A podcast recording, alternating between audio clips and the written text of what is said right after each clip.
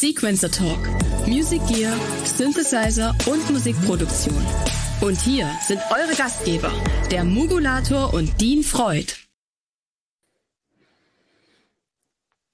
Hi, this is Sequencer Talk, this time in English because our uh, guest is English. Uh, and so we will continue in this language. But and here is Mr. Dean Freud. Hello from the studio. It's a little bit tricky today, but I hope you are all well. And um, sorry for the English, but uh, today we have Paul Whittington from PVM. PW. Hi. Hi. Good to know. How you doing? In Germany, we have got problems with that W. We don't say That's W. completely right. PVM. It's And, uh, like uh, It's like, like, BM, BMW. yeah, right. Yeah. Exactly. Whereas we say BMW. W. That's completely right. So, So it's, we have yeah, the- which is PWM is, is PWM, but it's PVM. It sounds better in German, I think. It's I think so too. Yes. Sort smooth, smoother. Normally, we are the uh, developers of really long words, really extensive long words, because we are allowed to to to uh, put them together like a modular system, and then you have really big things for for offices like. Uh, um, Aufenthaltsgenehmigung or something like that. yeah. Kartoffelschälmaschine. Okay, that's uh, funny thi- things by, uh, beside. Uh, if you like, you can uh, support us under the URL sequencertalk.synthesizers.de. God. That's our uh, steady site. It's like Patreon for the people that doesn't know that. And um, we do a chat after the show with Paul, and you have access uh, if you are a, a official and active supporter on the site. site. Evil, but we do it that Yes. way. Uh, you will find everything in the description, so uh, everything is fine and uh, can be seen and watched and uh, understood on that page, uh, which is uh, down here. And today we are talking about uh, creating synthesizers or uh, building ones. This little fella. this thing is uh, has gone uh, around the the the last uh, years, two one one or two years. Uh, Yeah, it was September 2021 when we first brought it to Superbooth. hmm, Um, and that's when people sort of first we launched the brand. But it's really been since last year at Superbooth, I guess, since May, that it's really um, it's really been discovered and taken on and reviewed and yeah. So it's when I was seeing uh, your prototype, it wasn't uh, exactly ready by that time. So it's uh, of uh, of course it's all finished and everything is fine. Uh, Yeah. Firmware uh, firmware has been updated. Everything is new and uh, cool, and it's known as uh, a big nasty. Uh, machine. Nowadays, uh, I even mention it uh, if you would like to uh, create some industrial music. This might be the right one. Um, so let the right one in. This one, or Yeah. maybe this one, or something that is really uh, gnarly, uh, beastie uh, yeah, and it's by design because it has a special filter. It's called the key uh, Sallen filter, uh, Yes. which is not really uh, often used, and it's really by design. You told us many times. Um, and so it's it's made for being different or being a bit the hard guy in in in in the studio. That's right. I didn't want to make something that sounded like other things. I did want to make something that stood out. The principle was to use really very simple electronics and to not be very careful with them. So uh, to let them overdrive, to let them burble, to let them, you know, to to to almost have less control rather than more control over Mhm. over uh, over the design, so that um, it has a unique sound, and um, I, I, guess I never really intended to please all of the people. Um, I just decided that I wanted to go in a direction, and I thought, well, this will be for some people and maybe not for others. And actually, overall, the reception has been really, really good. People have really liked the fact that it stands. now at, at, at, 500 euros, which is quite uh, okay. Uh, in, yeah. it's, it's it's not expensive. When it was released, it was at 600, so it sure. dropped for uh, 100. Uh, and uh, yeah, one thing is you designed a lot of stuff. You, you uh, did that company uh, called Evolution, which is yeah. a controller company. Many, yeah. many, many uh, uh, people may know uh, or knew this because it's no longer existing. It was um, it was acquired by um, M Audio. Is that right? That's correct. So I started with Evolution in 1998, um, and it was then, and we did uh, things like the the MK 149, 249, 349, 449C. We did the UC33, UC16. These are little control. Uh, the UC, uh, yeah, the UCs cool. were very, very, very uh, common. Yeah, you see the UC33 around still. Mm. Some people still have them and use them. It's it's a nice, nice thing. And then, yes, as you say, Evolution was sold to M Audio. So then um, the little team in the UK, uh, myself and a couple of other guys, um, we became the kind of keyboard department of M Audio, if you like. So mm-hmm. for, for, years thereafter, we were doing key stations, axioms, oxygens, those kind of controllers. Yeah, the, uh, the, the uh, Oxygen 8 was quite fair. Sure, that was the first one. So they did that before we joined but then there was a Mark II and so on, and everything else we did. So they kind of had mm. the Oxygen 8, the very original one. And if you remember that one, I've got um, I've got one up there somewhere. Um, yeah, and then and then we went on to do key stations, and actually we even did a range of digital pianos at one point, um, which I was in charge of, called the DCP series. They were only sold in the states. I don't don't think any were sold in Europe. Um, and then that company, then M Audio, was acquired by Avid, yeah, and, um, and that killed the venom. Is it? Is it right? The venom, yes, the venom was there. Now that was developed by a guy called Taiho Yamada, colleague of mine. But so, we worked on some bits and pieces. We worked on the arpeggiation and things. Um, yeah, me and the, you, you were in, uh, when the venom was. Uh, yeah, I was there at that time. Yeah, yeah, with Tycho. Mm-hmm. So uh, you're not the uh, creator, but you were a part of the team. Yes. When it, uh, when it was new and uh, so it really didn't have a chance because uh, it's, it's, it's, actually this is one that's a venom under there. uh, for everyone, it, it could do uh, wavetables. It, it's quite uh, quite unique and versatile at that time and cheap.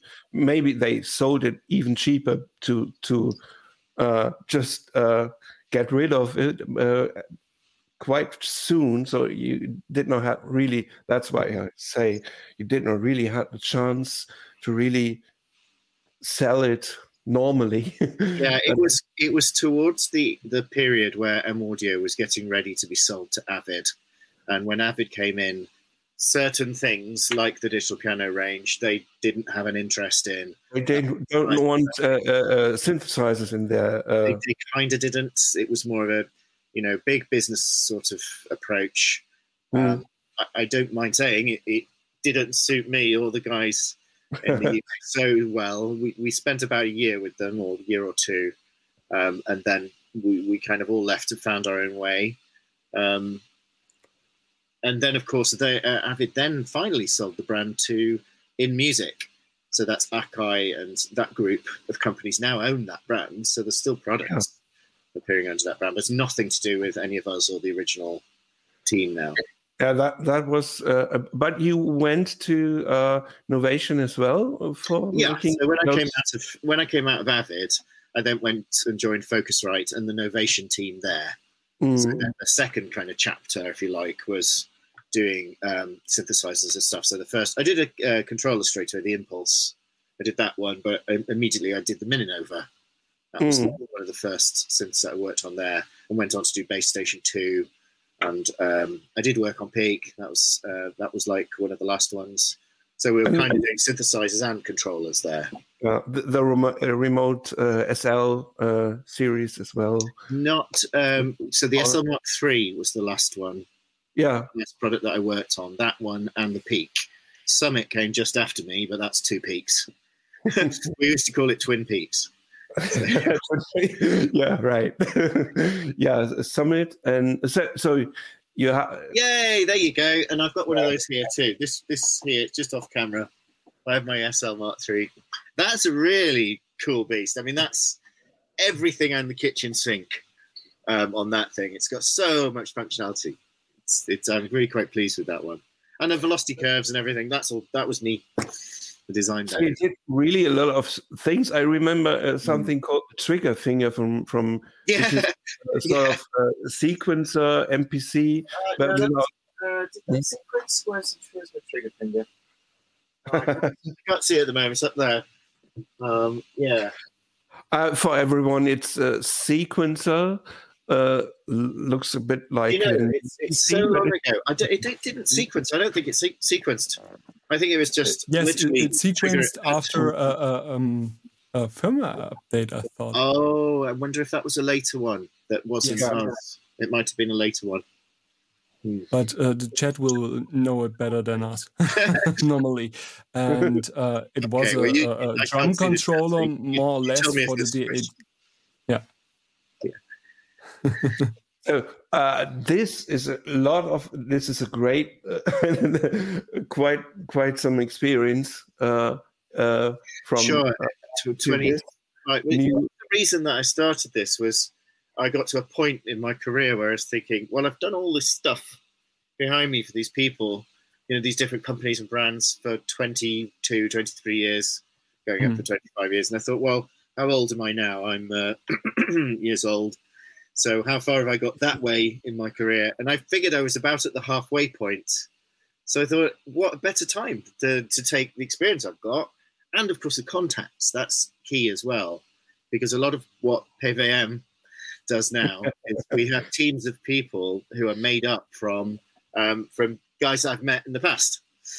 Um, so that's Ah, okay. how we're able to do what we do today is through some of these relationships and the friendships that we've. And there's one thing uh, that is really uh, so quite. It looks so obvious, but I don't know if it, it's by. Uh, it's just uh, by a coex- uh, coincidence because um, all those things, uh, the controllers were quite for everyone. This time, the malevolent is a special thing.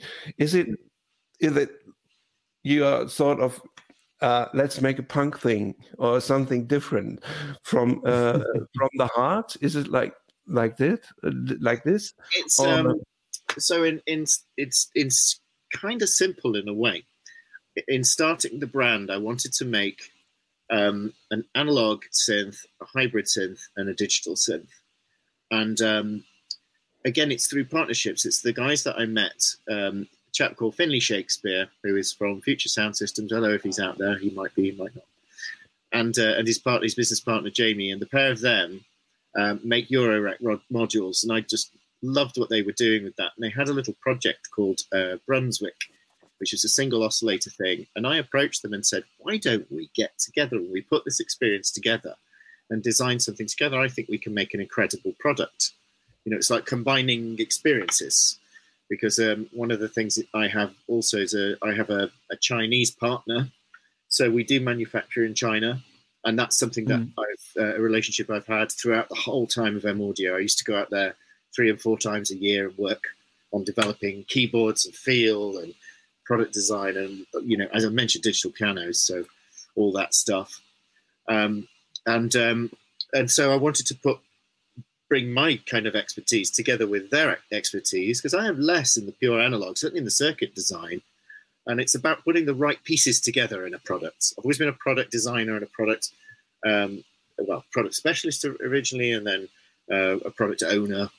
And um, so it's a matter of putting the right things together to create this our first analog synth but then we have another team working on a hybrid and another team working on a digital. So Um, so you are, uh, you're telling, you're telling us you're telling us uh, there's more.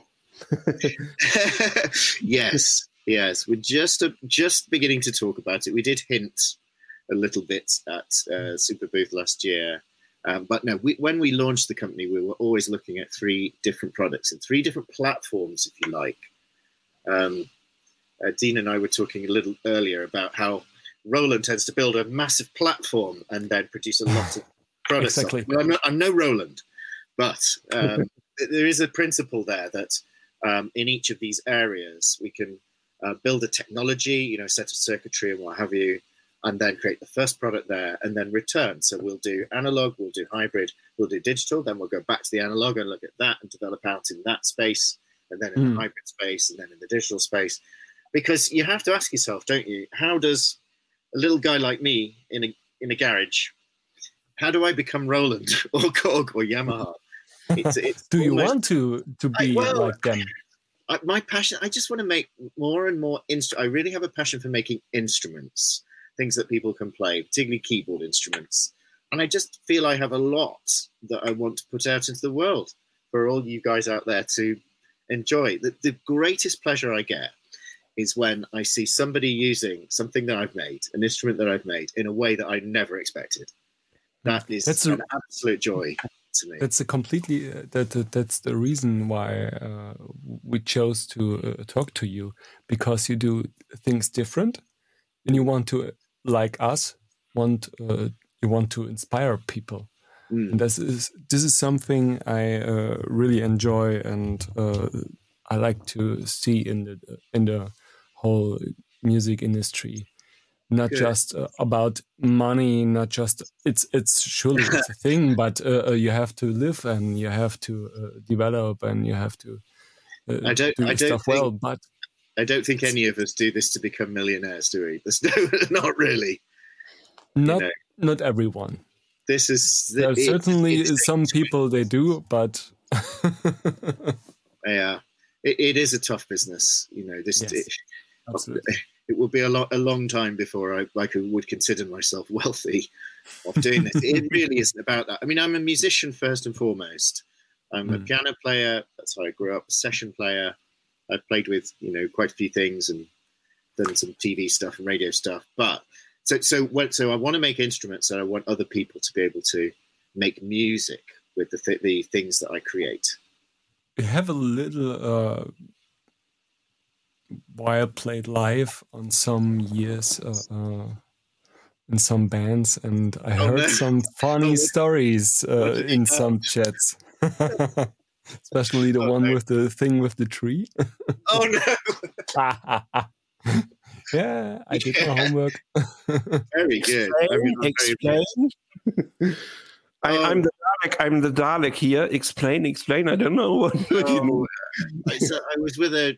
We, I spent a year on the road with a band called Jazz Amiga, based out of Manchester. Um, they were so named because they were spon- because we were sponsored by Commodore. So, this, so it was the really? Commodore Amiga. This is how far back we're going. Um, we used to do. We, we had a, a, a large um, a large bus, and we'd taken out all the back of it.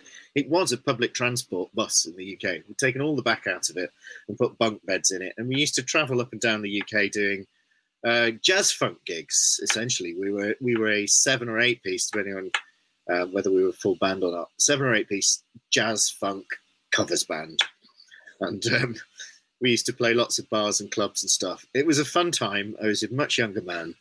It did involve some uh, some drinking, and um, and we used to play uh, crazy card games for dares late at night. So um, there you are. I'm stopping there. Okay, you, you, don't have to.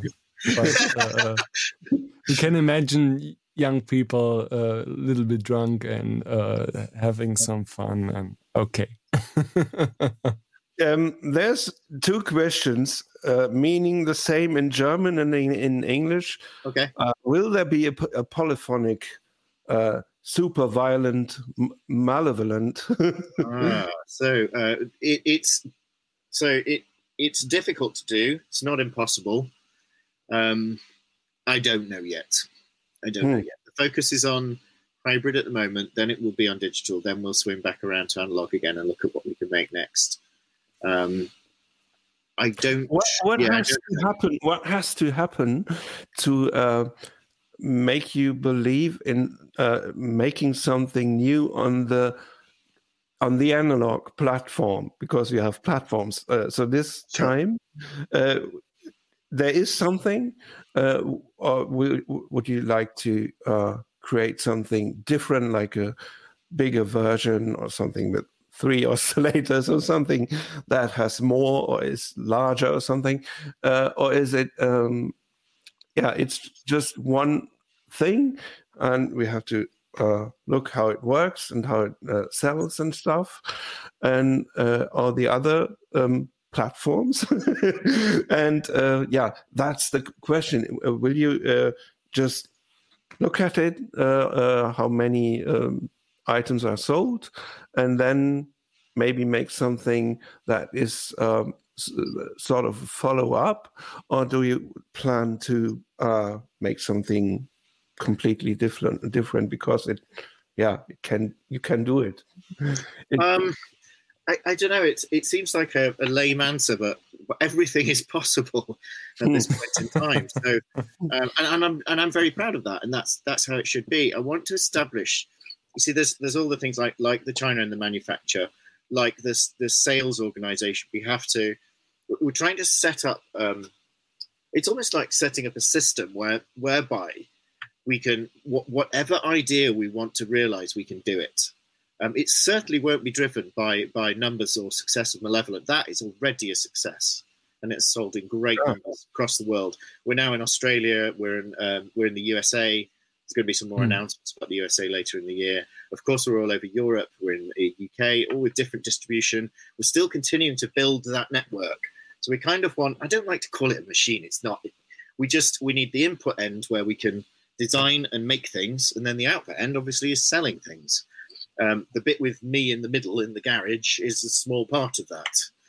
is Um, there a country that sells uh, a lot more than other countries one one big one um, the other well, um, the first, the, well, funnily enough, it's Germany. The first signing Yeah. was um, was Hyperactive in Germany, who are my who, who are a, a brilliant partner, and of course they'll be supporting us at Super Booth. I we saw Rado uh, is uh, uh, in the chat. Is he there? So uh, greetings. Here, He's a really uh, supportive guy. So uh, without Oh, him, he is. we. yes. So yeah, Rado is, Rado is fantastic. just for him, I love it. That's one of the best pieces uh, uh, for the talk. And we I wish to have uh, uh, uh, something for Mick. it's really Oh, great. good. Okay, good. now something is fucked up. You Yes, turned okay. black camera's gone. Well, I'll just keep saying this. Um, so we signed with Hyperactive first, and they were um, absolutely super. They've been superb with us, and they've shown confidence because, of course, the first person you turn up to, and you've made this one sample, and you've put it on a desk, and you say to this big boss guy, you know, so do you want to buy some then? and it's like, well, who is this guy? You know, um, they've shown a lot of trust and um, and investment in, in me. They were the first on board, and so and so they um, uh, so Germany particularly in the German market. Thank you very much, everyone out there, because um, that's where I've sold most so far. he's he's uh, uh this is not no no it's not clap, uh, clapping it's it's it's uh, waving so uh yeah uh, dean seems uh, to have some issues so let's get some techie techie things. yeah i don't know but um uh when uh I, I- think it's it, it's so special. Maybe uh, the Germans maybe prefer strange music styles and uh, genres uh, because uh, there's a lot of uh, harder stuff uh, going on here. I don't know, Sure. or is it just because it is dis- distributed well, so it's available to them? Do you think it's it's it's a it, it's because it's Germany and it has some yeah we have Kraftwerk and well, it, it is um, it's a it, it, does have a harder edge. You're right. So it's it's great for that kind of sound. Um, yeah.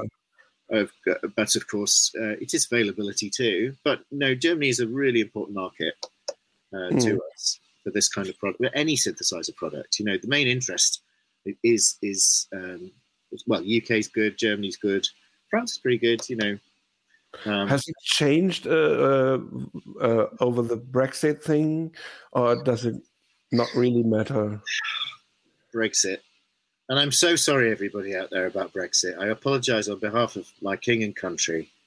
It's oh, okay. an absolute travesty that we have left Europe, and I don't mind saying so. I think it's ridiculous. Yes, it, it, what the way in which it affects me. Do you know what? There's a couple of things that really affect affect my my business. Um, the other one is Donald Trump. I'll come back to him in a minute. Um, uh, okay. But, um, yeah, it makes it harder for me to uh, to send samples from the UK to anywhere in Europe.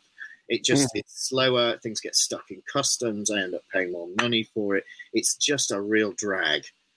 Um, actually, the way my business is, is structured, because we're shipping quite a bit from China, obviously, if I want to sell into Europe, I, I get it direct. So we cut out the UK altogether we just go China into Europe, um, which is much. So that situation hasn't changed.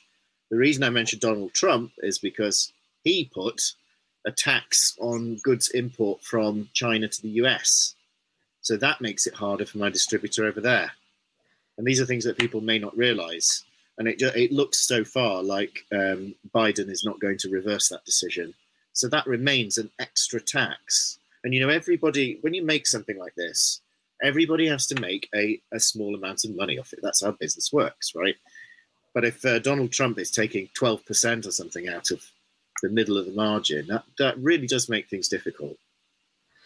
Uh, so it, it um, uh, would you produce uh, or let produce or make make it somewhere else because uh, so it's it's it's cheaper or is it uh, uh possible you would like to uh, make it in, in Europe or something or in, in the UK? Yeah, I personally would, wouldn't go anywhere else um, because because the um, the guy I work with in China who has who has a factory, it, it's it's like every, everything else in in PWM, PVM, is um, is a personal relationship. We only work with people that we like.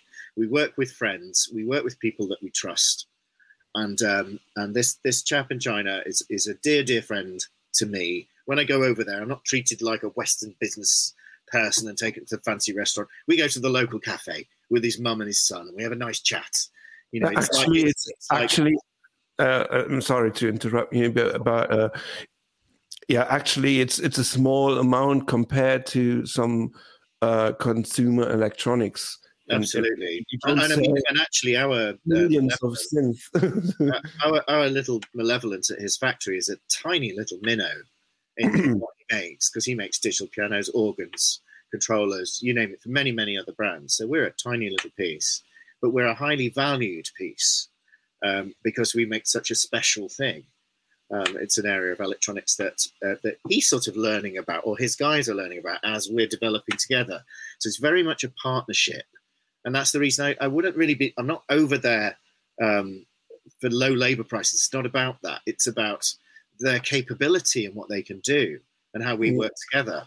You know, we right from the very outset, uh, we work very tightly with with the Chinese uh, factory.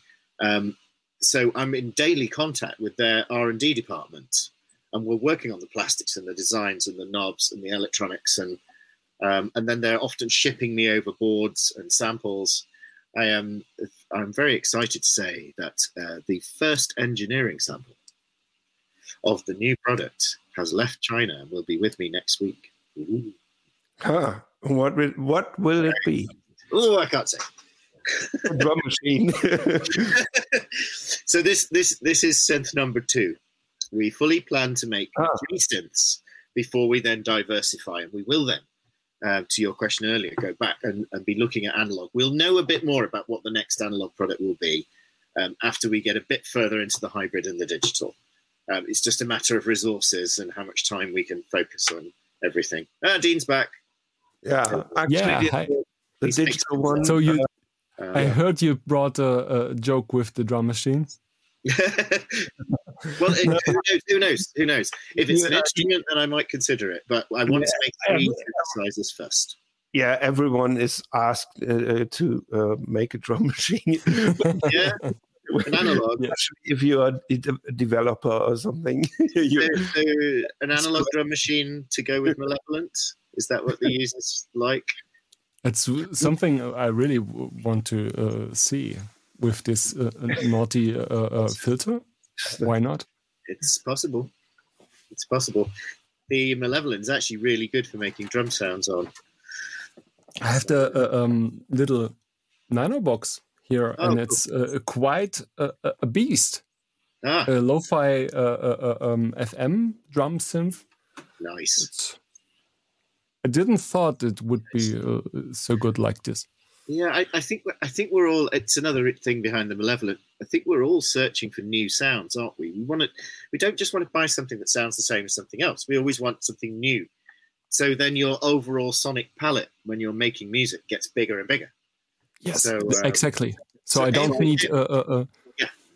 Every time the same thing. So that's the reason why I personally a little bit uh, uh, disappointed over the years uh, from brands like Roland and um, yeah, maybe a little bit from Korg. Uh, so Yeah. we hear uh, since years the same uh, stuff, and that's the reason why I chose uh, um, the Malevolent um, because it's different. It has Yeah. a growly, uh, different sound, and no other uh, uh, synthesizer at the moment has a, filter like this at, at the market. And Yeah. I think, yes, I Yeah. think it's right. yeah, I, I know, I know what you mean. I mean, I am a Roland guy. As a, if I'm doing session playing and I just want a piano, I have. Yeah. It's here actually. So it's not no no bashing for for uh, normal stuff. It's completely great, and I have a, a uh, um, TR8S uh, here, and it's really good. I'm playing a. Uh, that's a Roland Integra Seven. So I'm, actually, I'm playing it with the the level you can do and how the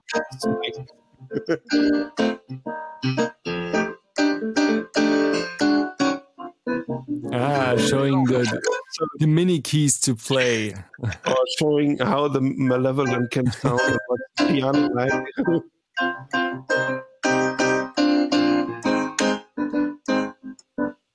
Good velocity curves, yeah.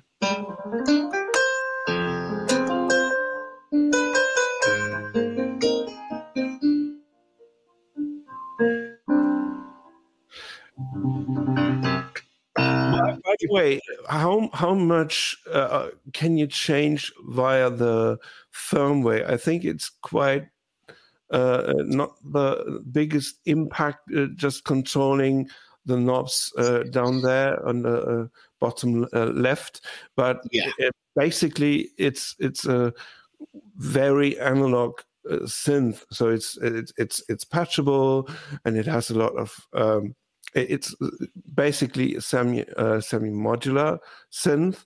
Uh, but what is is being generated by any kind of software? The, So the um, uh, the way to if you if you put it on camera, I can just describe um, with my hands here. So um, here, this bit is digitally scanned. Obviously, the keys are, yeah, and uh, and it's USB MIDI, and this is all outputting with velocity. Uh, that's standard pitch bend. Again, that's being output with velocity. And then when you use vibrato, that's putting out modulation, as you can hear, because it's actually Hmm. controlling the Integra, so you can hear, you can hear the. So you can hear that. That stops though at this point here. It's almost like this slice on the left is Ah, a. okay. I'm going to get my hand out of the way. Is a, a MIDI to CV converter, if you like. That's kind of where it stops. So, And uh, everything from here, envelopes and stuff are um, everything over here is totally analog and cannot be controlled by MIDI. Puts out no MIDI. You know, we do occasionally get the question, you know, do the knobs output MIDI? No, they don't. And that's deliberate because we want that to be true analog between there and there. However, Hmm. as you can see, it lives pretty well in a studio. I find that I use this to play pianos and electric pianos and when I'm doing arranging more than anything else, just because it's convenient, the form factor, and it's just. I, I believe. I- suppose it's partly my background with doing quite a few MIDI controllers. I think about this as a synth, and I think, well, why shouldn't it be a great MIDI controller as well? Why Hmm. shouldn't it be bus powered? I mean, that let's just do that as well. I Just could makes not use uh, the, the the that uh, Korg controller because it only has one wheel, and you Right. can't really uh, work with. Uh, or, uh, something is missing. like Okay. uh, even on the very well made um, reface uh, uh, synthesizers, because one of the uh, of those wheels is missing, which is which is really really sad because it has a great feel uh, and it's small keys, but it's the best keys you can get uh, at that uh, um, on a synth. Um, but uh, you can't really use it as a controller because it only has pitch bending but no modulation wheel. So Right. Yeah, it, it's s- sort of sad. But you can do something different except pianos on that thing. And uh, uh, are you willing to show us something? Or Uh, well, well, yeah. So obviously, I'm just controlling the Integra Yeah. like that. so it's uh, off. obviously you can't switch it to paraphonic mode. to- uh, well, it, it's a good illustration because you know, again, the key bed is being scanned polyphonically, even though we don't use it on the on the synth itself. on the Arturia uh, uh, synth as well. They they can uh, the the early Artu- Arturia uh, synth can on uh, can also work polyphonically because they send out polyphonic notes uh, Sure. like this as And, we- well. and we do. I mean, we do this because we, we've got velocity on here. So over on the left, we Mhm. have it's not patched, not pre-patched, but you can bring the velocity up and stick it into something like you could stick it into uh, find a long enough one, long enough. Stick it into the filter. One thing I quite like doing. So, so we just get a bit of.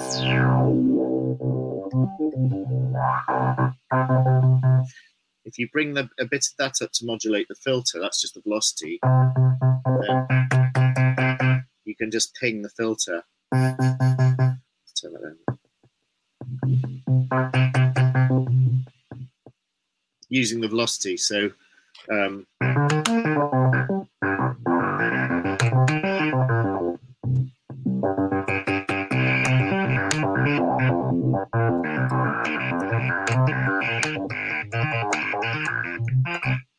Uh, so that, that's quite cool. And if it's receiving MIDI, if you send MIDI or USB MIDI into it with velocity, then it will convert that over here on the left. And you can then apply that, well, wherever you like, modulate whatever you like with this end of here. I would uh, I, I I'd like to patch it to uh, envelope intensity because it's All right. better to. Uh, is it possible, or do you need a VCA for that? You can do that. Mm, You can. You can. so You know what? It's, So it's, it's because it's more uh, uh, dynamic playing it. Uh, the uh, filter controlled you can by its uh, envelope uh, and then being controlled by I velocity. think, think I haven't done that before, so I'm trying to think what to to do that. let me You're patching it the VCA, right? Uh, on, VCA on the uh, uh, t- top uh, right. That's VCA. I'm trying to see if you're showing me how to do that. Is Dean showing? I don't know. I try to let me I'm trying to get on board with what you're trying to achieve. um, 'Cause with the velocity it's not possible because you uh, send out a constant voltage but it is, yes. So so it's you can it- do do it with uh, um, with the gate you can. I could imagine- let up the I could imagine if there is a controllable VCA, you can control that VCA, uh, um, controlling the, the envelope's intensity, controlling the filter. That's the idea. Ah, I know what you Maybe mean. that, I I don't know. I don't have it, so I can't. So Yeah. It's just one thing. No, you can't because uh, you can uh, uh, uh, can uh, uh, can't modulate uh, the the- the uh, uh, envelopes The, with the CV. no, No, you um, don't have to to modulate the, the the envelopes themselves. You only have to control the envelope's output level, controlling the filter. That's uh, like envelope amount controlled by.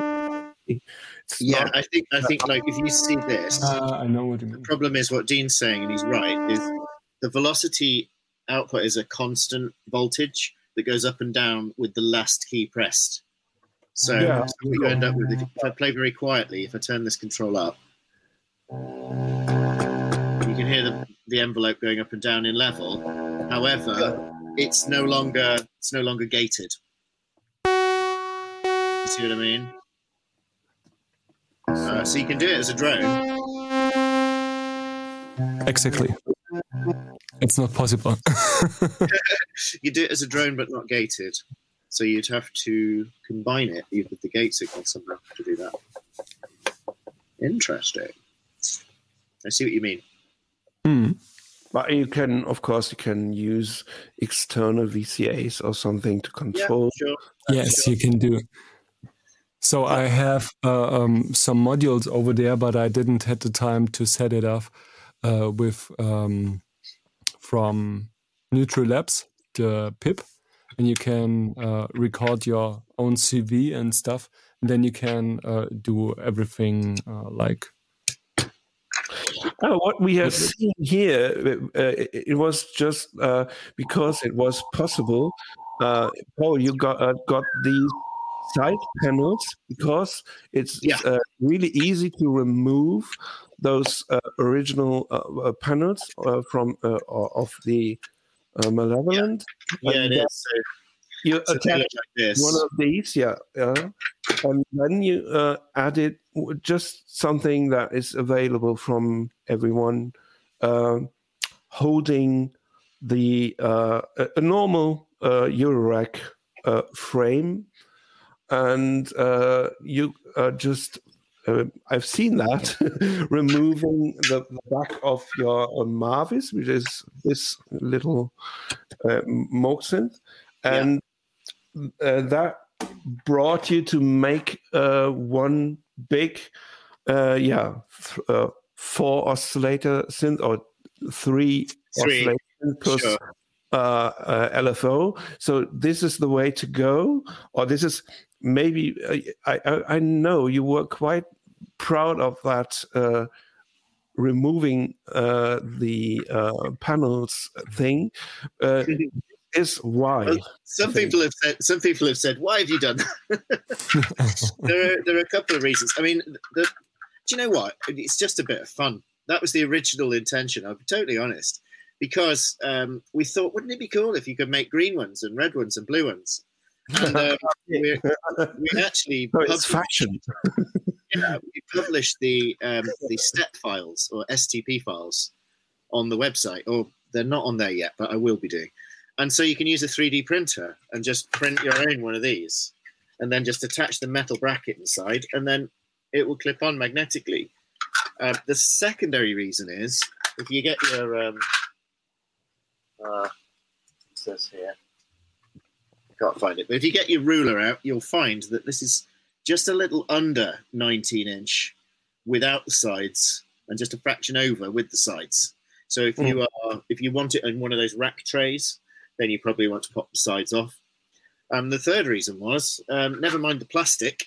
We wanted to encourage people to kind of make their own versions in um, in wood, and um, this one, which is made by Rado's brother, Rado from Hyperactive, these he's his brother has made these lovely Hmm. wood. He told me.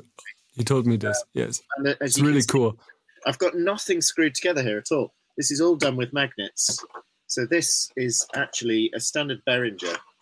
It's a boring old Behringer rack, as you can see, just uh, just with the Mavis in it. And these side pieces, I can just take that there, and it's got the uh, there you can see the um, screws in it, which link with the magnets inside the of the malevolent. That just clips on like that, and then this literally just so to say, uh, sometimes are the uh, um, cheap and easy uh, And then- ideas the best. Yeah, and then pitch.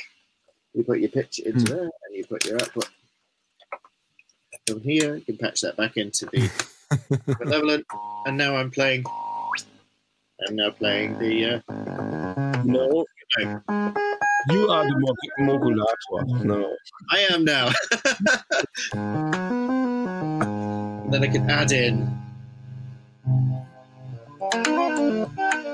three oscillator synths straight away. There you go. And of course, with access to the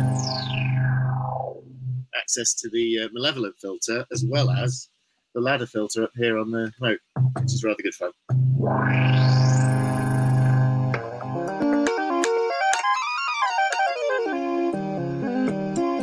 Nice chords.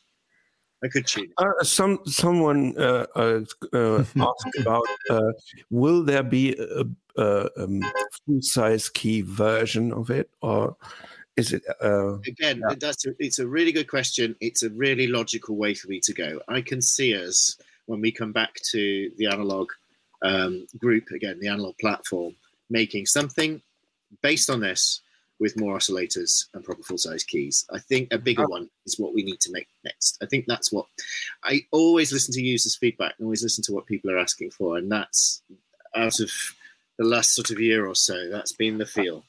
I can remember uh, um, last year I, I did give you some hard time.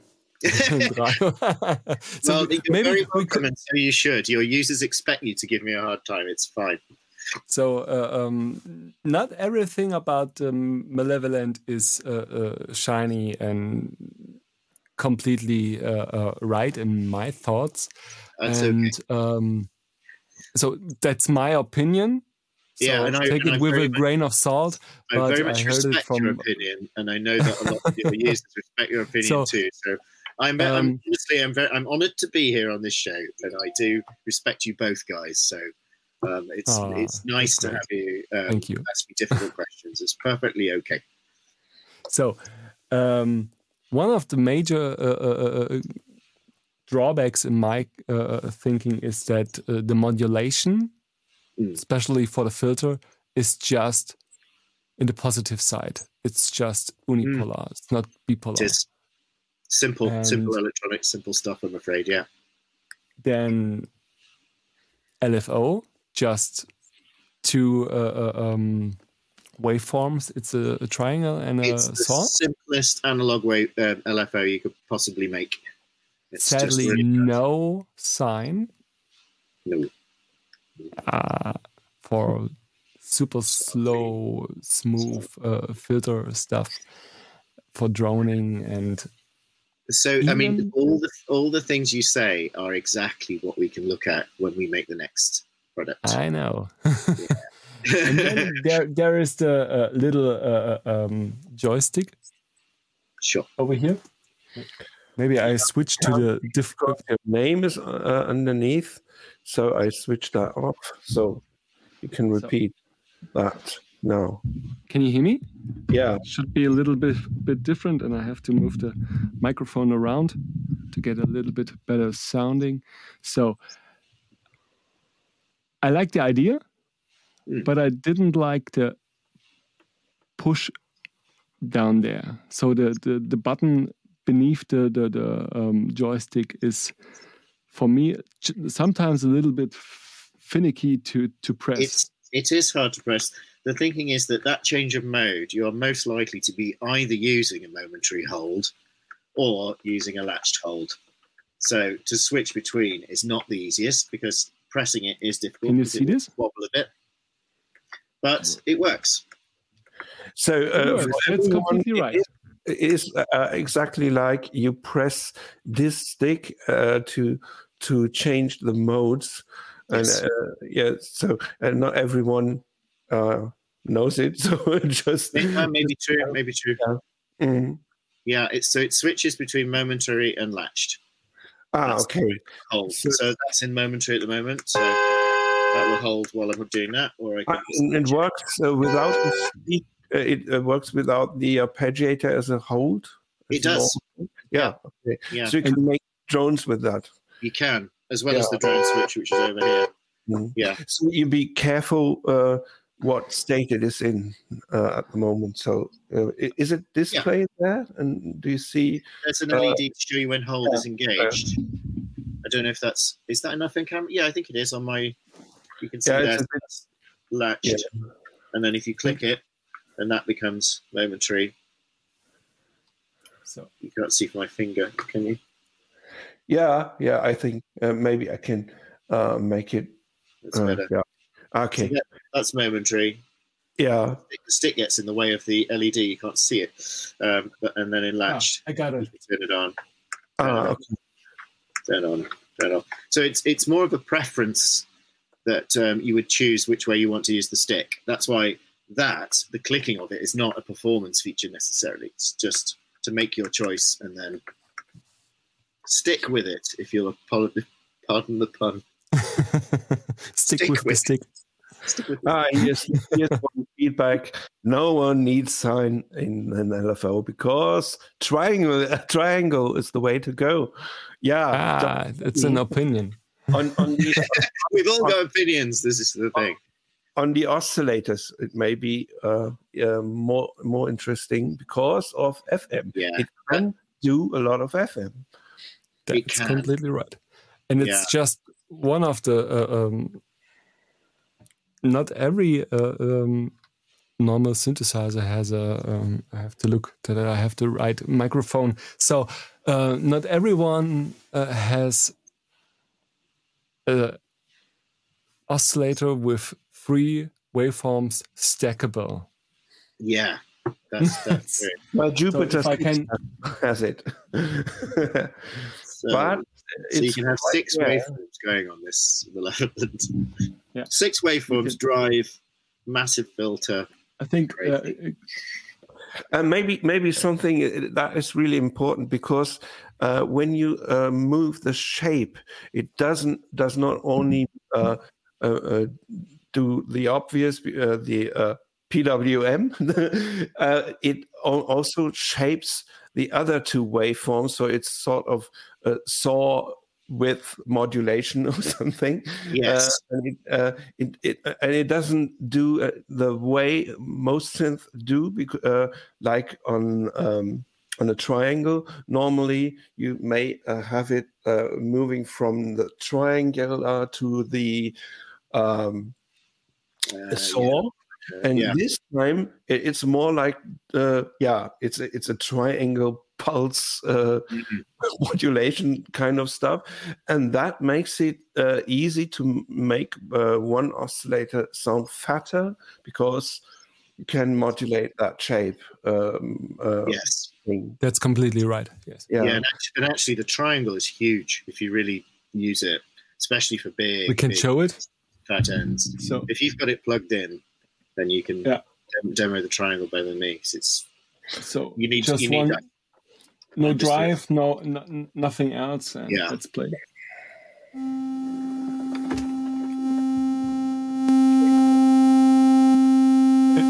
Is it loud enough? I think. Oh,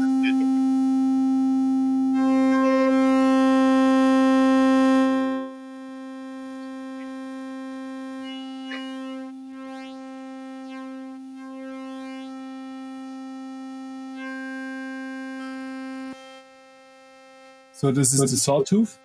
Yeah. This is the sawtooth, and you have to shape.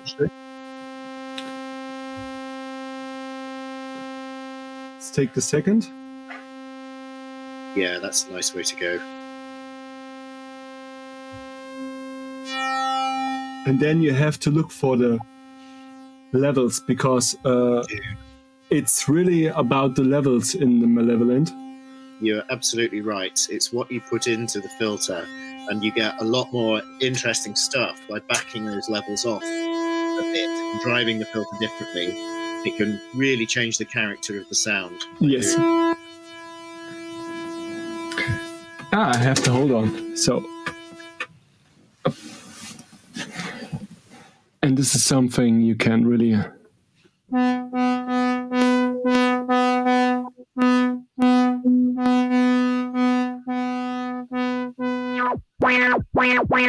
with a little bit of resonance. Oh, yeah.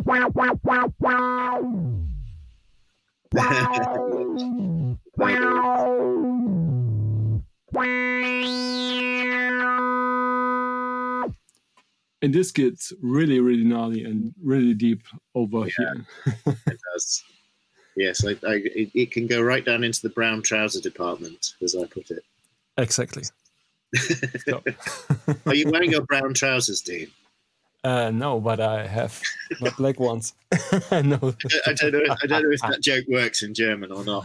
I know. Yes, we call it the, the brown tone. Good. So, um, Cool. I think that's one of the uh, most uh, things that to criticize. It's a, sometimes a little bit uh, different to uh, tune, but Yes. you showed some hacks on your uh, um, side. Yes. Um, and there's one more thing. It just has one MIDI channel, or is there an update? No, it, no, it's selectable now. It's um, you hold How? it on, holding down a key. So this is channel one, two, three, four, five, six, seven, eight, nine, 10, 11, 12, 13, 14, 15, 16 up to G. So you hold it down when you turn it on, holding down a key, it'll select that MIDI channel. And it has local off as well. So you can, Is, i- is there an update? I didn't saw anything. yeah. Where's the Firmware update? version Where can, can I find it? Uh, you, it, so you go to the site, and if you join the Malevolent Users group, you get access to the downloads page with all the updates, firmware updates. Ah, okay, Yeah. I didn't saw that because I didn't saw anything about the update on your page. Uh, well, it was a long time ago, actually. Do you know what? Okay. Because it was it was you. I'm blaming you. That's completely right. I, I gi- give you a hell of a lot You of. a uh, uh, really hard time about it. You complained to Rado about it. Rado said, "Paul," he said, "this it needs to have. It should have MIDI channels. It's no good like this." I said, "I know, Rado. We've been rushing to get the firmware finished. We'll we'll do it in an update." So we did straight away. It's we called it the Dean Freund update. Yeah, okay, okay. That's enough. Immediate, immediately, it had selectable MIDI channels and local off. okay. And Freud means to be happy. Yeah, good. Well, we're happy now. So please try the try the um, firmware update and let me know if there's anything. Okay. Uh, is it over SysEx or did you have a? Um, It's a little application that you run for PC or Mac. It detects the current version you've got, tells you what you've got, and then offers you the upgrade if you want to go ahead. And then it's got a little calibration sequence for the joystick as well, just in case that needs a tweak. ah, fine. That's good. Yeah. Great. Yeah, I don't know. There's nothing in the pipeline firmware uh, wise, but um, you know, we always have that option to upgrade things or change things slightly. Mm. You know, so we do work on those things from time to time. We've done some improvements on MIDI. We had a little crash, tiny, tiny crash, and we were able to smooth that out. Just did some refactoring on the MIDI code. That's, but that's the way to go. Uh, um, Yeah. The good thing about uh, uh, um, brands they are when they are new is to show that they care about the product. Just uh, uh, uh, um, bring updates, bring uh, um, a good feedback to the people, listen to the Yeah. people, and this is something you really do. I uh, see um, a lot of um, emails in my inbox about uh, uh, the community and stuff, and that's Yeah. something uh, really nice to see. Good, thank you. Well, we're trying to build that more and more. I mean, if people go on the website or fill in the form, or if they go on Instagram or Facebook or they email support, it's probably going to be me that answers it. You know, um, I really like getting the direct contact from people and being able to chat to them about how they're experiencing the the um, the synth because it just means I can make it even better next time. You know? Or we can do improvements if it needs a firmware improvement. Yeah, um, I, I would like to ask you, um, how does it feel to go with a completely new brand on the market, and what was your uh, thinking about uh, all the reviews? Because they gave you a hard time too sometimes.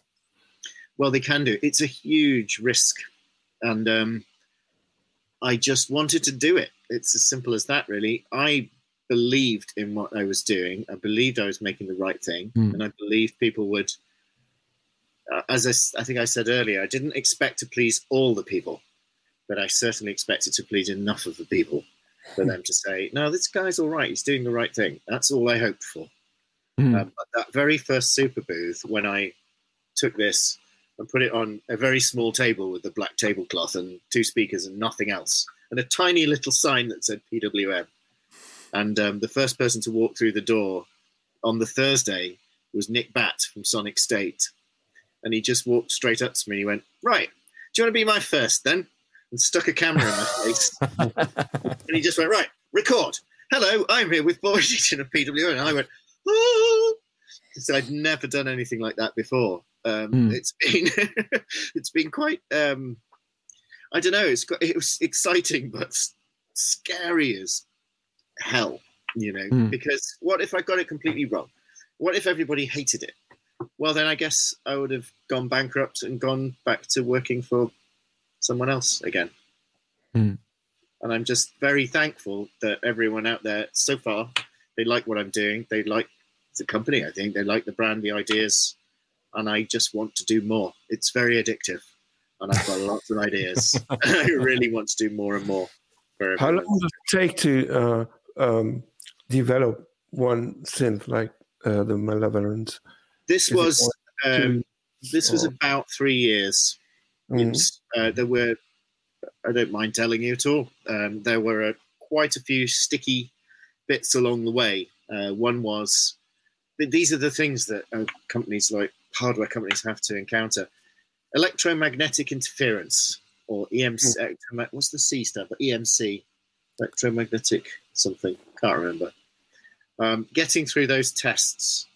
Um, having to change all the power supply and making it so that it doesn't output too much interference, that sort of thing. I'm sure that um, people, when they sit and play the synth, they never give that a, a thought at all. But I tell you, that was a tough bit along the way. we, we talked uh, two weeks ago with uh, Fred's Lab, Mm. and he uh, did it, and it costs an awful lot of money to test. You bet. everything. Every time I go to the lab over in Cambridge, that's a thousand pounds. And I mean, I don't have that kind of money at the moment. You know, I have to sell many more synthesizers to be able to suddenly go, oh, a thousand pounds, poof. You know, Mm. it's, it's like setting fire to money. It's it's difficult. Um, but we got there in the end. Um, we're not through that on synth number two yet. Um, but we have got our learnings from the power supply on this and built those into synth number two. So we're hoping to be ahead of that problem. And we're hoping when we go and test it in the lab that we'll be in a better position this time. We've certainly Mhm. learnt a heck of a lot doing this first one. So that's one of the reasons. There were little areas like that. Not, of course, not to not put any finer point on it. The COVID thing happened in the middle of this development, and that just meant I couldn't get to China. I would often go to China and work directly over there, which speeds things up. Couldn't do that, so things were being shipped over to me. You'd test something, you'd say, "Oh, it's not quite right," so then they'd have to make a change. Then they'd have to ship another thing over. So I'd, 6 I'm week, six weeks later. oh, I'm trying to remember what rev- what revision this uh, the main board is, but you know we're talking sort of nine, ten revisions to get to a, a mass pro- to get to um, a point where you can say right now let's run production and you know the product's ready. Mhm. These kind of things are tough, I tell you, really tough. Crazy. So we're now um, hitting uh, one hour in the show, and uh, the people who see this show regularly, regularly, Watch it. um, we uh, always uh, say something how to uh, how we manage to do this here, and that's with our steady side. Uh, you can go over with sequencertalk.synthesizers.de and, the go on. means dot. That's right. So Punkt, punkt is like so V. sequencertalk dot See- synthesizers to be so it's so hard in my mind that uh, saying this in english is completely fucked up. So if you like you can uh, support us on a level monthly or annual uh, annual uh, with uh, two uh, euro 50 uh, five hour fi- five uh, 50 or monthly with 3 euros 6 euros 12 and so on and so on and you have to uh, you can uh, read here all the stuff and see all the um, things we do we did um, do talks with um, Fred's Lab and with Rolf Wöhrmann from uh, Waldorf and some Oh, other cool. things. And we do different um, private shows uh, for our supporters. They called uh, supporter cast.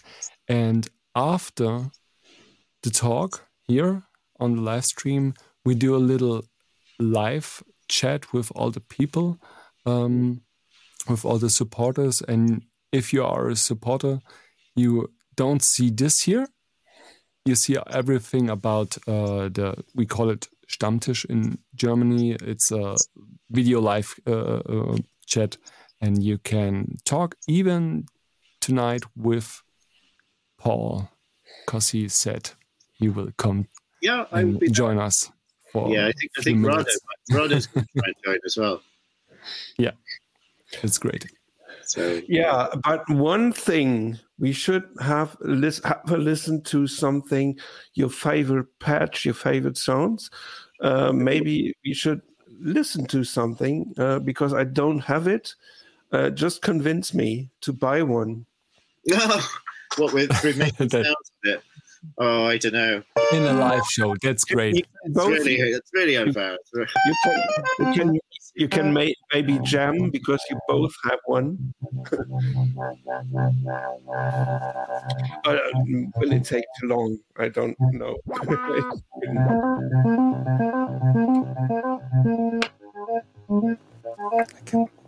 We can't sync though, D.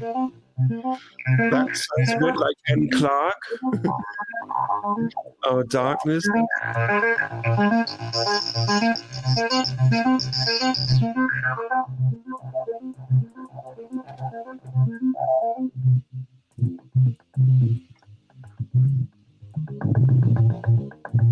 You, I don't know if the bass comes across on this.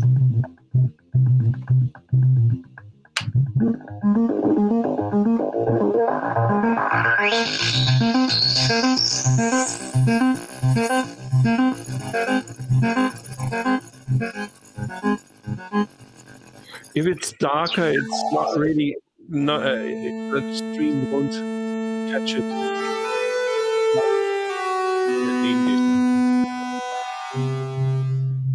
Uh,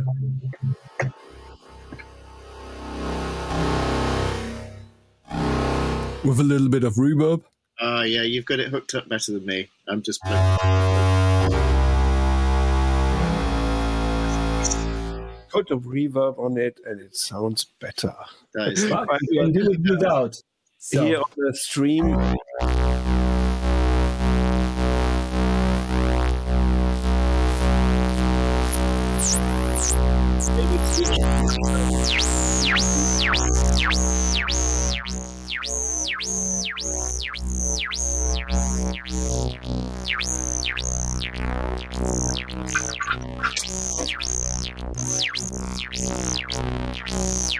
you may switch to the new channel.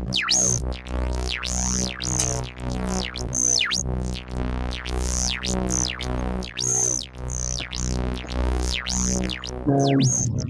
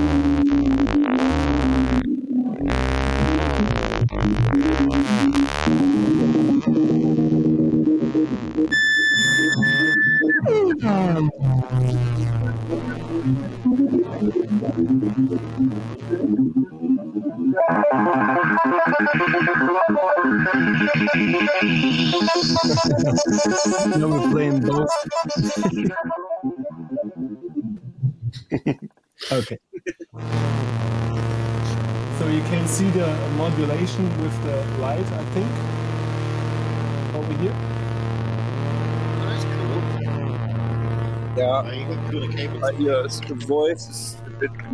Uh, This what? yeah, no, no, yeah, it's it was too loud. The synth was too loud. Oh. No one said something. I do. So I'm just at okay, when everybody Yeah, uh, maybe maybe uh, we could do something special or something uh, everyone may want to know, like um, how does it react to uh, what level goes into the filter? Does it change the sounds, or does it does it um, yeah? Will it will it um, change the sounds uh, dirtness or something, or make it fatter or something? You made. Um, you can do everything.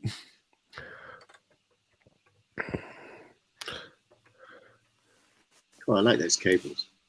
Yeah, you- you can buy them at uh, explodingshed.com. shameless, Yeah. shameless That's okay. They're good for demo, aren't they? promotion. Yeah, Right. um, that's one of. So um, yeah, I can show the uh, resonance on the filter. I think that's something that's really special on the synth. So unplug this because it's uh, really growly. So different mic.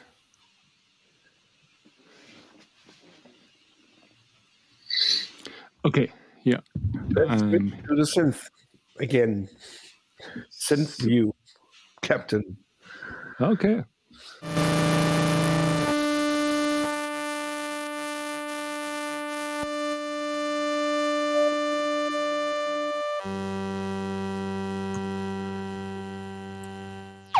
It's on the right, and uh, but we can't see it. Um, maybe you can Oh. zoom out some a bit. So up.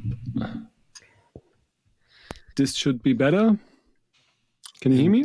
Yeah, it's completely in the dark, but yeah, It's completely in the dark. So let's do a little bit brighter. it's like orchestral maneuvers and stuff. Okay.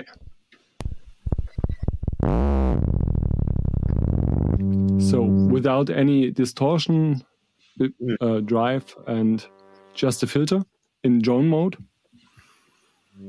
on a half level uh, sawtooth.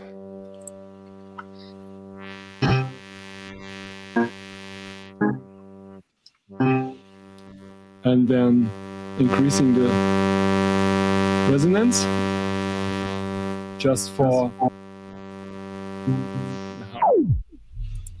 and the resonance if you can see this I will go on up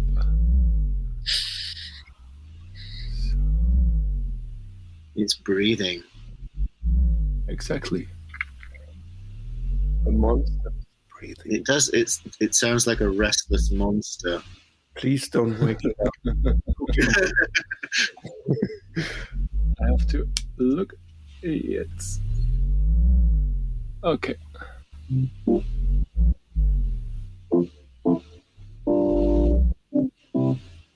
Ah, focus.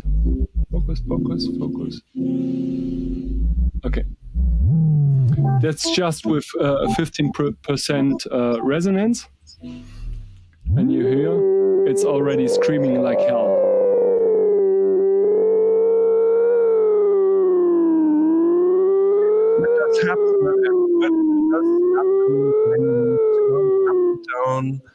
I, uh, the level of the of the I can't hear you. when you when you uh, turn the level of the oscillator, will it change the sound? Yes. So, Hmm. fifteen percent. Can you see it? I think so. So, Yeah. completely silent.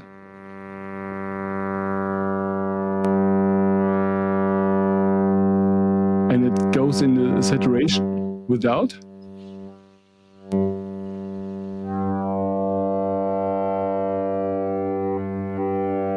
And you hear these jumps. That's when uh, the filter uh, snaps with all the resonance.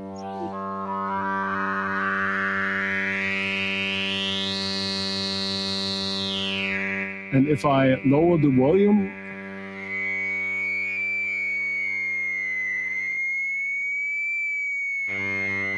you get the self oscillation. And this is just with one sawtooth and uh, 45% of the level of the oscillator and uh, half on the resonance and uh, 45% on the resonance. So complete resonance. And you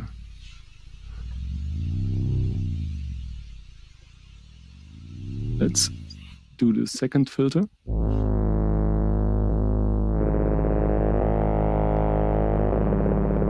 And do both on full level, and you get this bubbling. So it's no FM involved here. it's really no level. nothing. It's just a filter and just uh, uh, VCOs uh, without any modulation. It's just, and that's completely. That's why I love this uh, thing.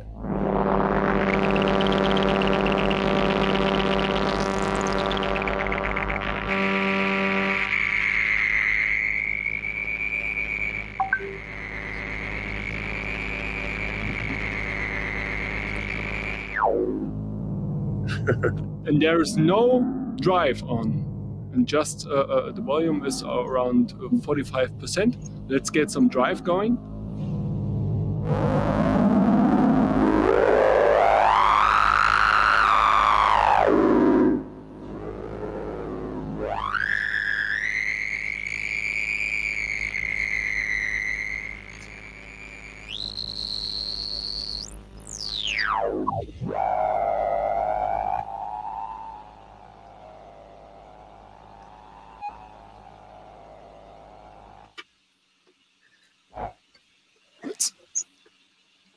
do some modulation Maybe I, I don't know if it if it if it's really necessary to uh, put some FM into it because it's really really. But what happens if you modulate that stuff uh, by by a uh, VCO any any high frequency?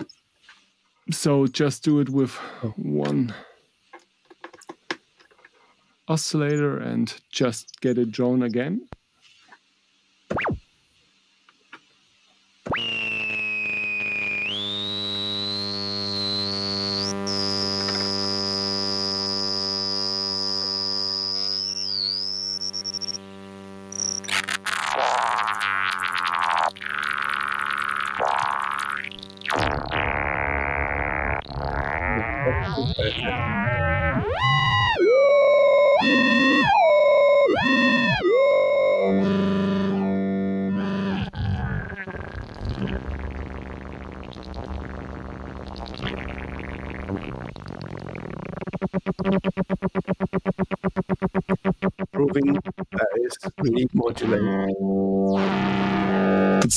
triangle?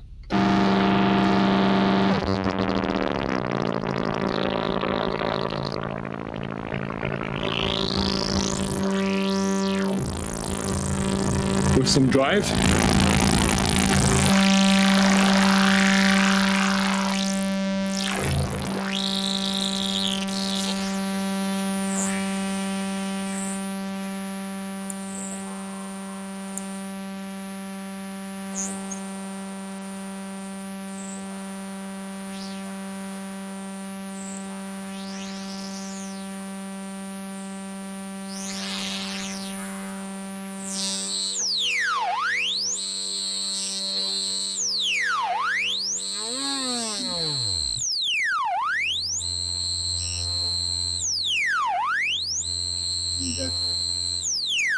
this is just with one patch cable. Okay. okay. I think that's proof, proofs enough that's uh, completely ridiculous and uh, completely evil. Is, is a beast. and back and you can get really uh, nice sounds with it not just with the integra but uh, with uh, also with the uh,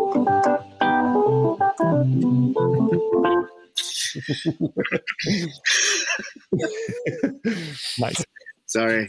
if, if you like Jazz hands. The jazz hands. Just, just, just if, if go. you like filter fm you may uh, check out uh, the it's called the monologue uh, i do i'm doing with this little synth because you can really compare this because it's really like the opposite it's the anti it's anti-valent or something Yeah, it, it makes a great partner Yeah. to the malevolent. You get those Yeah. two different sonic things that you can then blend and right and uh, maybe um, another uh, machine another sy- uh, synth that is so, uh, known for uh, dirty uh, um, sounds is this one maybe just listen to a little sequence just to, compare how it sounds it's also dirty but it's it's a, it's a different kind of stuff a little bit more nasal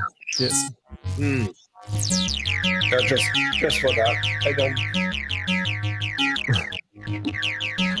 I don't want to uh, uh, make too much uh, too much noise about uh, the MS20. Uh, this is the the yeah. This is the soft guy uh, because it's um, it's a new one and the newer sound a bit uh, nicer. So this this one is it's a bit different, but just to uh, it, it's more yeah it's more the nose it's more the it's more it sounds differently um, compared to the malevolent but you can't normally you can't do uh, fm stuff because uh, you would have uh, patch it to um, just one oscillator. And if you follow these lines you can only modulate both. But with this you can uh, split up uh, the the oscillators and um, this time. But normally uh, normal uh, ms20 uh, um, sound won't do that just uh, to to let you know. And coming back to the malevolent just a, as a comparison to something uh, really really uh, evil bad guy. Uh, and maybe um, yeah try some some reverb on it or some delays and stuff. Um, I think it will do another job on the sound. But um, yeah, that's because it's modular or, or, or some. I can uh, do this. Yeah, yeah, let's do it. Why not? Let's get this crazy stuff out of the way and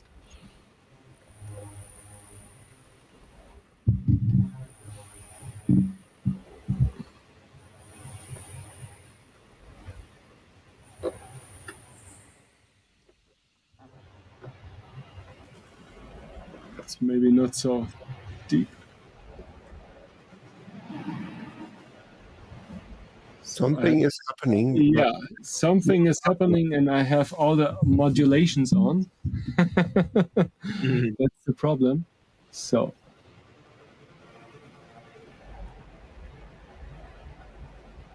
I don't hear anything at the moment.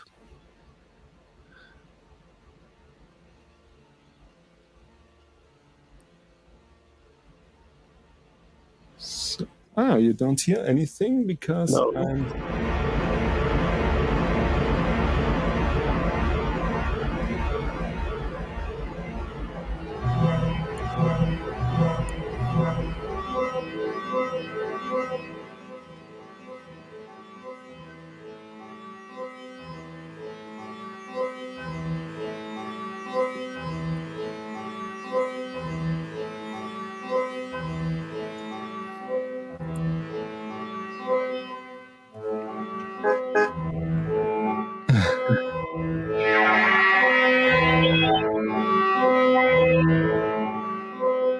This should be okay.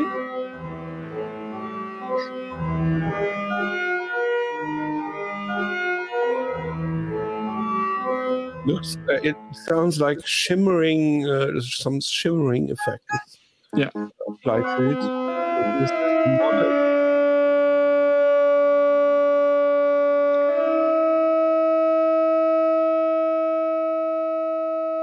Let's do some. Ah, I got it.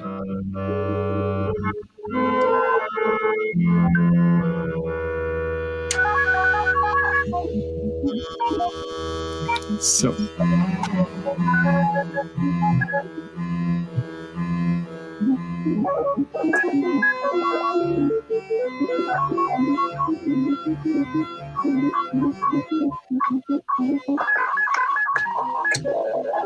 Something placed.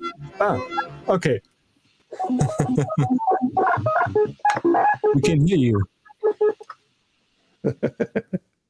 Just fiddling with um, like pinging the filter through the arpeggiator. Ah, that's funny. Yeah. the velocity hits as you program it. So if you go, Hmm.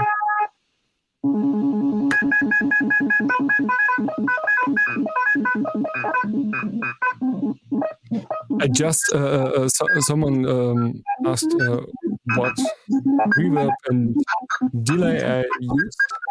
It's just uh, from the Akai Force and just randomly picked something terrible, not really good. So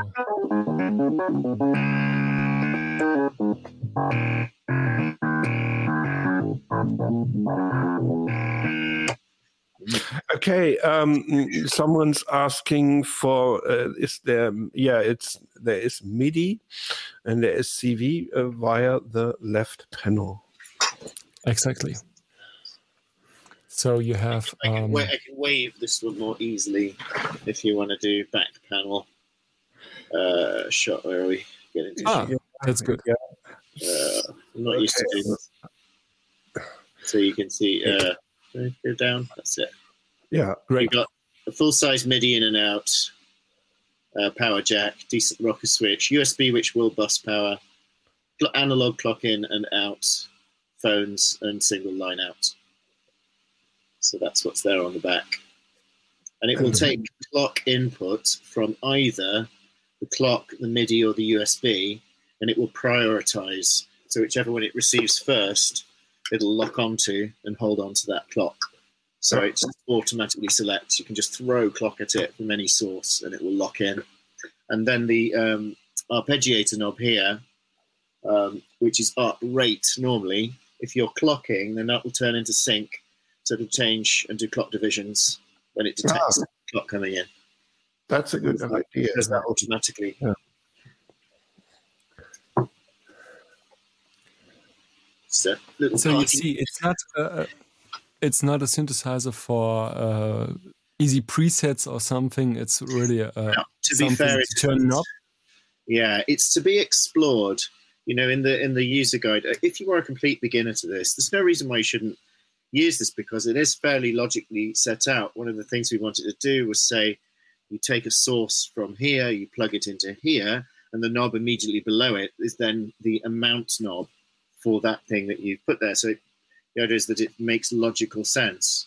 But one Mhm. thing, when you've got a sound going, then it's about exploring that. I find I just lose hours on this, making noises rather than so much uh, playing stuff, I guess. And it is easier to make horrible sounds than it is to make sweet sounds, but it will do sweet sounds. We It- just did a. it a. will. Yes, Oh yeah, yeah. completely We, right. yeah, we did a um, uh, we had a filming day not too long ago, and we put out three um, how I made this patch kind of short videos. Uh, one of which I did this really kind of um, almost like a, a fairy like lead and put a bit of reverb on it, and it just sounded so sweet.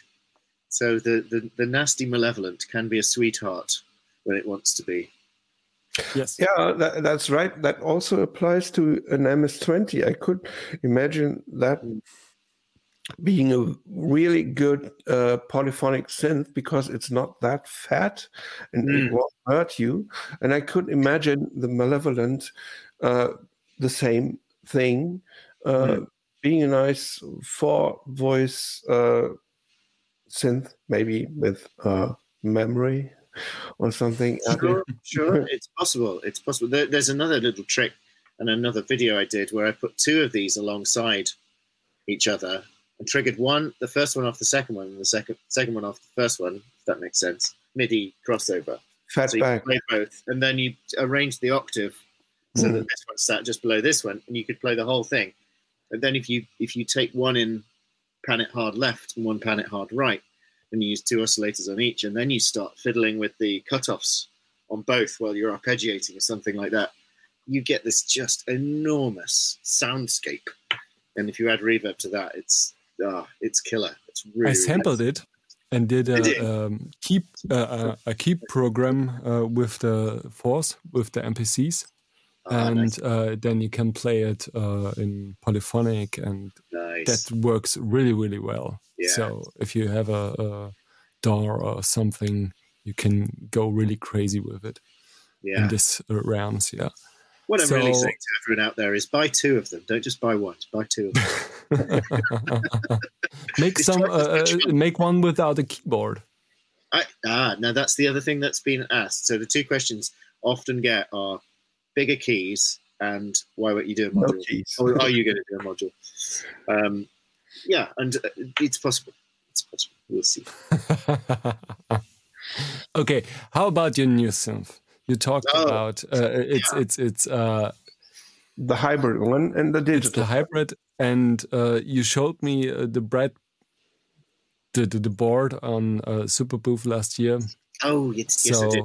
That was a Frankenstein board. So that was Hmm. something that we knock up to develop on um, to test firmware and so forth. So it's uh, the unit that I'm getting next week will be the first time we've had the proper laid out PCBs. Um, yeah, it's um, it is a hybrid. Um, it will have two oscillators plus a sub. Um, it's got quite a cool filter. Um, the same, so no, not. not a It no, it starts with um, with DCO, so wavetable based oscillators. Then you've got a whole analog section, and then you've got digital effects on the end, just a couple. Mhm. And that's about all I can say. Full size keys, um, semi weighted aftertouch. Hmm. So a really nice feeling keyboard, 37 notes.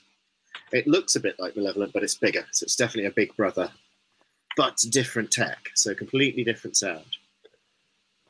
Being a hybrid. So the idea is the analog, the hybrid, they may share some elements, Hmm. but essentially they are different technologies. And this is something uh, um, we will see on Super Booth. The plan is to launch it. Shh, don't tell No one's listening. it's uh, Yeah. Yeah. Yeah. So we, um, as I say, engineering samples now. As long as the schedule holds and we don't fall foul of EMC testing and that sort of Mhm. stuff, then um, we'll definitely be at Super Booth with something more to show. We'd love to launch there. We're saying we'd like to launch in Q2 and um, and ship in Q3. How many voices? I am not going to say. Bah. There, there's a good reason for that, which I can't explain. There's a little bit of work that we're doing at the moment to try and be a bit clever with how Hmm. the thing plays. Um, Okay. So, so I'm not can't say yet. the digital Funny stuff is question: How many? Uh, how many uh, MIDI channels? It's So got that's- 15. that's We're going to put 15, 15 MIDI channels on it. no drum machine.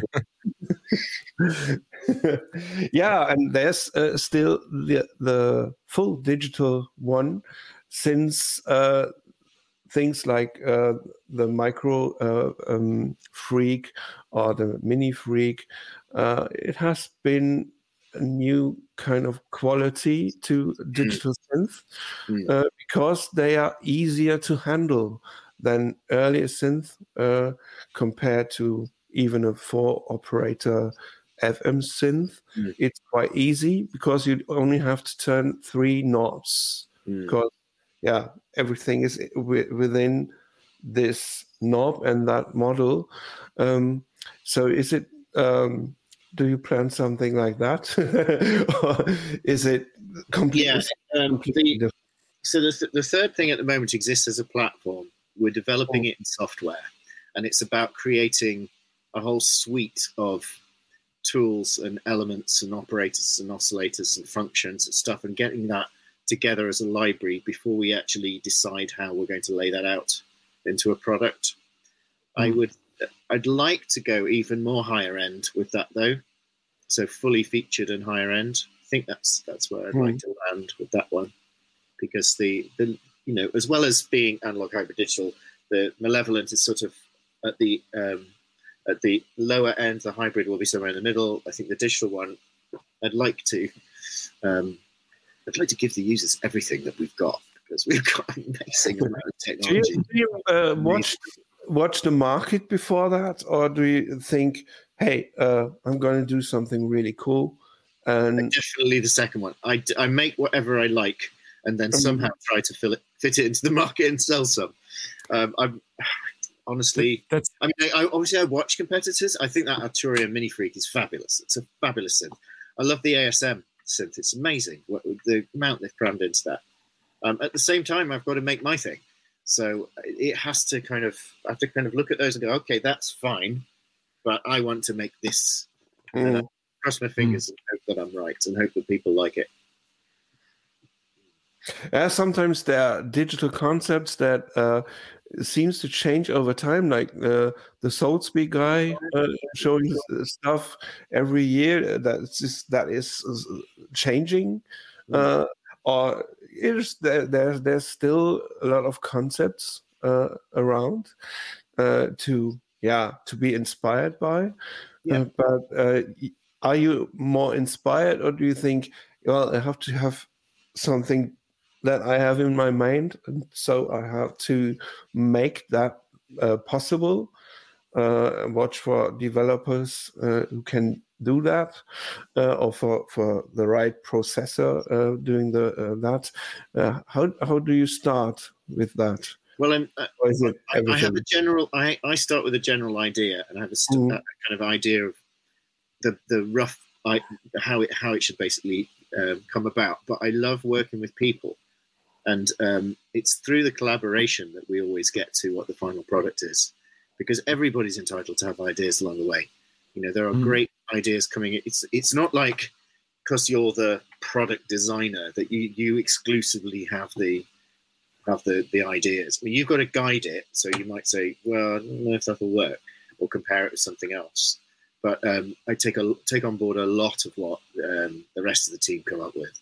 We we do it together. We, that's how we enjoy doing it. We we get together and we, hey, what about this? Will this work? You know, and and then we and we'll try something out. And if it's fun and it plays well and it's enjoyable, it's like right, well that that will go in. So there's a lot of collaboration. I'm not a dictator. I love, Yeah. working, I love working with people though. It's it's great. It's all friends and trust, and uh, making cool things that way. It's got, it's got to be a free flow of ideas. I've worked too much in companies where it's like right, well, it's the design department that make this, and then the engineers sit over here. They get delivered the specification from the design department, and the engineers sit there and they go right, and they start coding it or working on it, whatever. That's not the best way to do it. You know? You've got to do this. You've got to mesh together right from the beginning, Hmm. and that includes with uh, with the Chinese partner as well, because um, in terms of designing for manufacture, making the thing so that we can actually build it and sell it at the right price, that process starts from day one. So the design process is constant. Um, the development and the uh, design for manufacture bit starts at day one.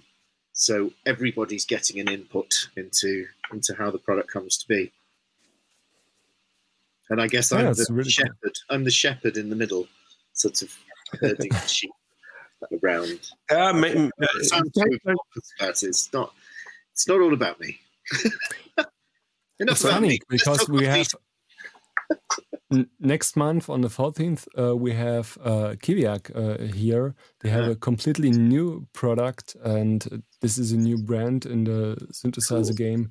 So, um, if you like what what you see, and uh, next time we are a little bit better prepared. So sorry on my side, uh, it was a little bit uh, stressful today, but um, yeah the show will uh, uh, go on, and we have a big uh, birthday raffle the whole month. So uh, if you like, uh, you can go on sequencertalk.synthesizers.de and you will find every information about uh, our little birthday raffle and you can win some cool prizes like uh, Fred's Lab, the, the or um, the Nerd Sequencer from XOR or something like this. Even a keyboard stand from Black Panther Systems and stuff.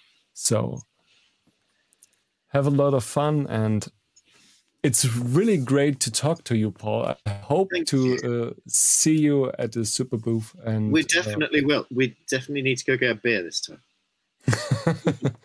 Right. We missed it the last time, I think. We did. Well, you were yeah. you were a bit Arturian up at that point as well, weren't you? Although mm. I hmm. did come over and play the stuff, didn't I, and see see the things in the an Arturia bus. Mm. it's fun. But yeah, maybe we can hang out this time. Be good.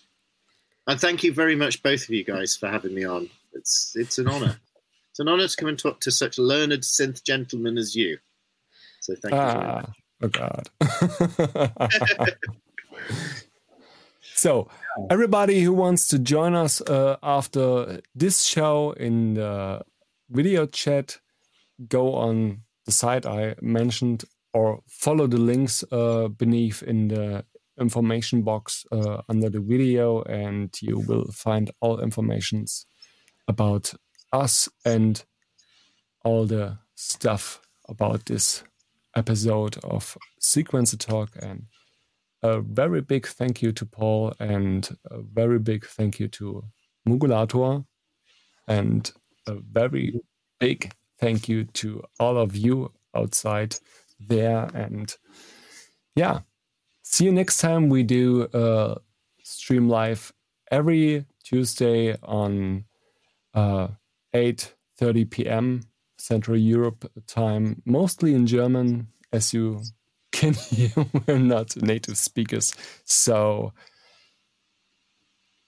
have a good time and thank you. Nick, do you have something to say? Goodbye. Goodbye. That's great. Farewell. Yeah. I think this should work. No?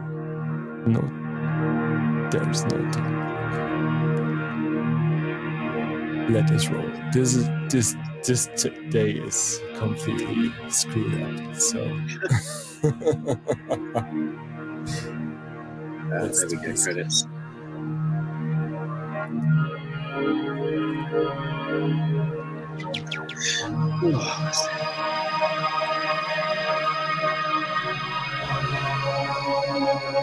Thank